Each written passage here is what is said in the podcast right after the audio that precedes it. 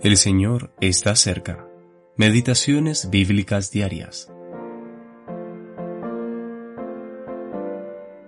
Samuel creció, y Jehová estaba con él, y no dejó caer a tierra ninguna de sus palabras. Y todo Israel, desde Dan hasta Beerseba, conoció que Samuel era fiel profeta de Jehová. Primera de Samuel, capítulo 3, versículos 19 y 20 conducidos por Dios. ¿Qué se necesita para ir en la dirección correcta? Quizás un niño llamado Samuel nos puede enseñar.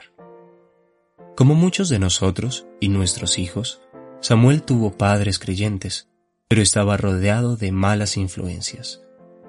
Desde muy pequeño, él vivió en el tabernáculo con Elí el sacerdote y veía a sus padres solamente una vez al año. Elí tenía dos hijos perversos que, después de todo, eran los modelos más cercanos a seguir para Samuel. Ellos le entregaban un ejemplo vívido de cómo ir en la dirección equivocada. Ellos le mostraban a Samuel cómo ser codicioso, arrogante, violento e inmoral. Afortunadamente, él no los escuchó. ¿Qué o quién fue entonces el modelo de Samuel? Qué cosas lo convirtieron en un gran hombre de Dios? Hay varias cosas que podemos encontrar en el relato bíblico de su niñez. Primero, él fue dedicado a Dios. Antes de que fuera concebido, su madre clamó a Dios desesperadamente por un hijo e hizo voto, diciendo, Yo lo dedicaré a Jehová todos los días de su vida. Primera de Samuel, capítulo 1, versículos 10 y 11. Segundo, desde muy niño tuvo en su corazón el servicio.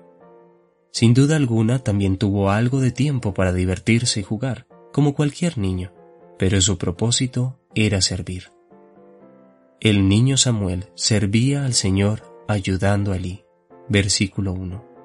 Nueva traducción viviente. Tercero. Tenía un oído atento. Cuando el Señor lo llamó, él respondió, Habla Jehová, porque tu siervo oye. Versículo 9. Cuarto. Él era obediente tanto al Señor como a Elí.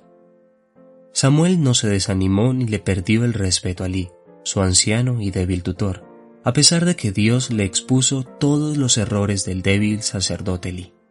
En lugar de esto, él tuvo compasión de él. Versículos 10 al 18. G. W. Que seamos instruidos por ti mismo dirigidos, con tu yugo suave y blando, los oprobios aceptando, al obedecerte a ti. R. Holden